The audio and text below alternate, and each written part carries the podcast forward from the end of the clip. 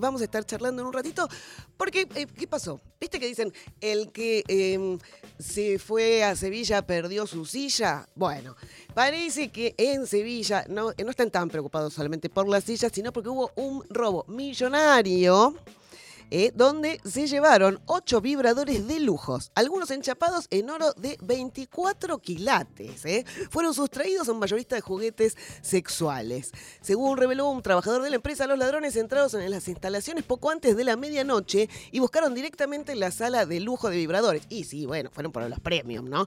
Eh, A ver, bueno, Sí, mira, eh, ah, porque lo tenemos a Lali también hablando. Lo tenemos de, todo hoy. Bueno, acá arrancaron por eh, chorearse de 7 a 8 mínimo y se llevaron eh, algo de plata en efectivo porque hay, hay que viajar también, no te puedes llevar el bolso solamente. Y para eso vamos a estar hablando ahora de qué pasa con esto, con eh, nuestra amiga, es amiga de la casa acá, Francesca Nechi, que además es la que es dueña de Erotic Pink, que le vamos a preguntar, hola Francesca, ¿cómo estás mi amor?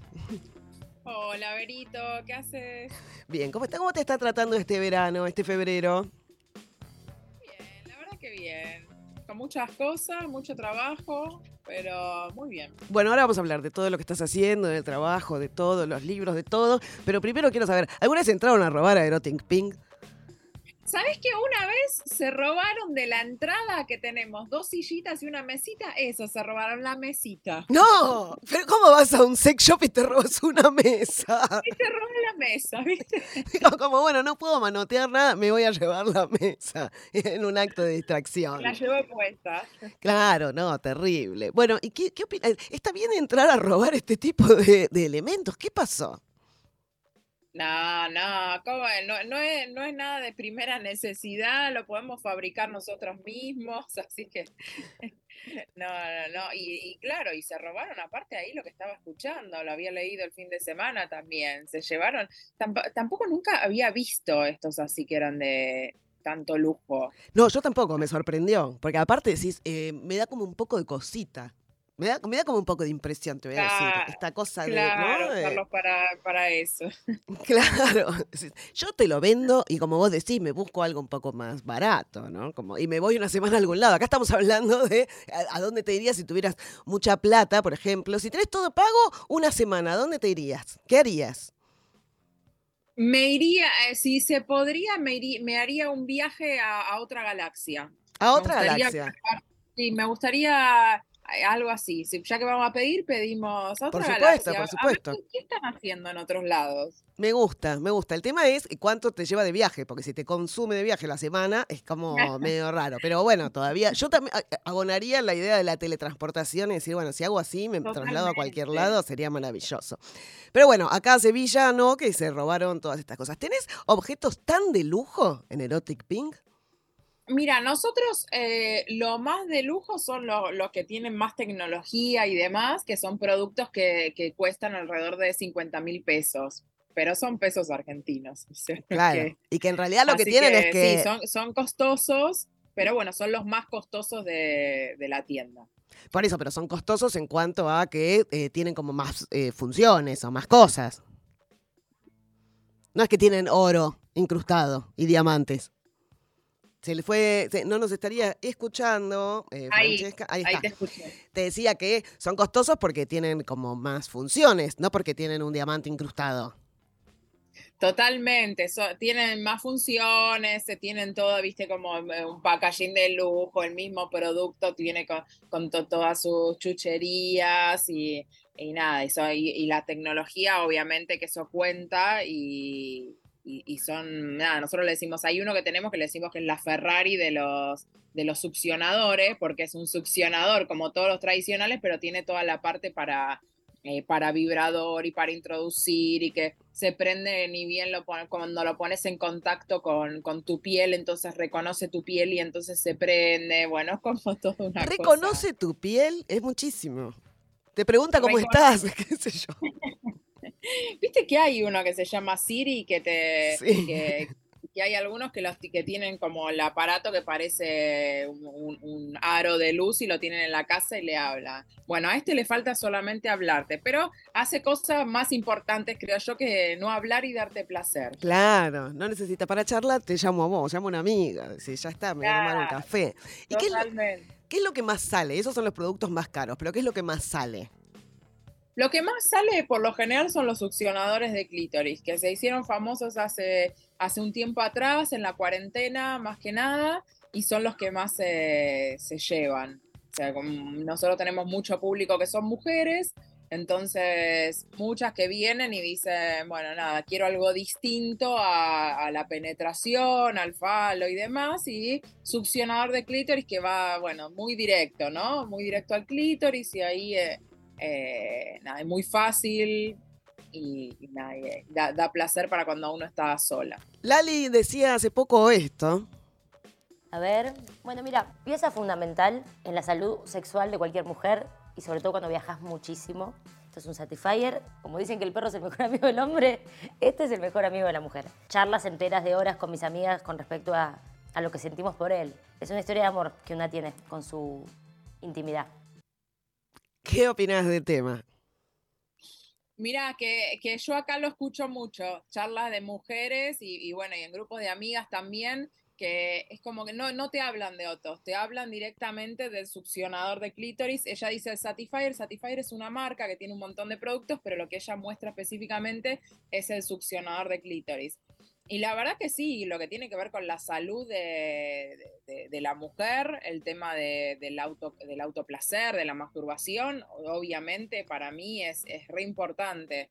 Y, bueno, y, los succionadores ayudan a ese momento de, masturbación, de, momento con una, que por más que tengas pareja o no, el momento con una y con tu placer y encontrarte ahí, conocerte, saber qué es lo que te gusta y demás, es como un momento eh, especial. Y, bueno, y la que habla también de eso, como más a, nivel de, redes y demás, que, está como como súper convencida de que es eh, uno de los mejores amigos, es Sol, Sol Despeinada. Sol Despeinada, nuestra, nuestra amiga Sol Despeinada.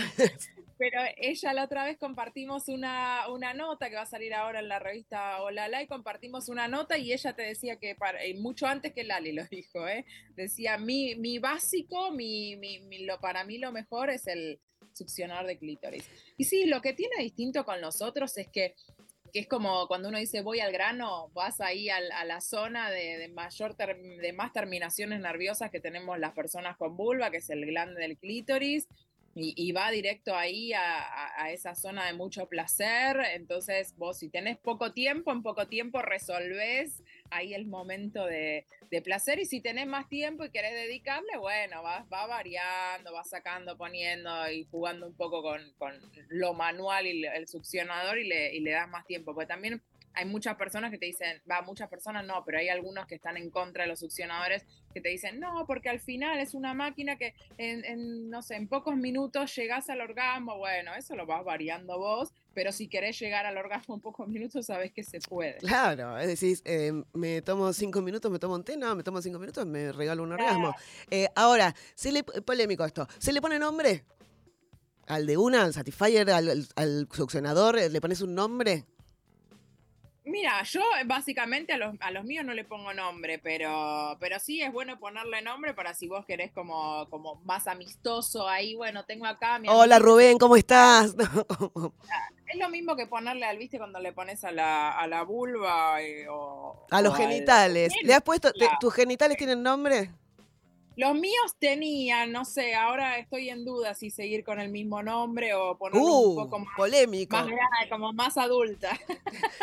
pero pará, la polémica ahí es si se lo puso una pareja anterior y ahora hay que cambiarlo, ¿no? Es como esta cosa de hay que divorciarse de ese nombre también y, generar otro, o sí, bueno, si lo puso una, decir, bueno, yo siempre le llamé así, no, importa, siempre le dije la campeona, van pasando por acá, bueno, listo, sigue siendo la campeona. Pero después, si no le pusiste nombre, ¿qué nombre le pusiste? ¿Se lo puso la otra persona? Oh, ahí decís. Sí, fue así, fue así. Se lo puso eh, la, mi pareja anterior y, además también siento como que quedó un poco chiquito, ¿viste?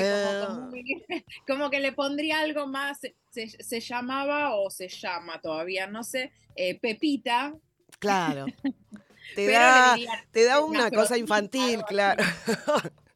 Bueno, algo más amazona, algo así. Ojo que un Pepita la pistolera también tiene ahí como lo suyo. Pero es como, como, como, lo reinventás, ¿no? Bueno, ¿y vos en qué andas? Bueno, y yo estoy, eh, nada, con Erotic Pink a full, que ahora se viene San Valentín, así que es un, mes, eh, sí, es un mes re fuerte en Erotic, tanto para algunos que vienen a, decir, yo me voy a hacer un, un, autorregalo de San Valentín y por ahí no tienen pareja y se llevan algo. Además porque es San Valentín el 14, pero si no me equivoco, el 13 es el día del amante y el 14 es el de los enamorados y el 15 es el del cornudo y el otro es el del soltero. Y es como, bueno, listo, se festeja o se festeja se festeja sí o sí algo vas a festejar, o el anti San Valentín y qué sé yo. Eh, así que bueno, nosotros parece, para el 14 tenemos una cata erótica y lúdica, acá con una sommelier y con, eh, voy a estar yo y, un, y Fede Rinaldi, que es un, amigo sexólogo. Así que vamos a estar haciendo una cata para, para especial para duplas. También puede ser poliamorosa, tríos, lo que quieran venir. Eh, y bueno, así que estamos, estamos muy en eso. Y además yo también con mi ciclo de cita con una misma, que hago los talleres. Me eh, copa eso, lo vi en Instagram, todavía no fui a ninguno. Eh, yo he ido a algunas cosas de Erotic Pink, siempre que puedo me anoto, me agendo, me voy anotando. Digo, ay, ay, esto, esto quiero hacer después, por ahí no me da el tiempo y no voy a todas.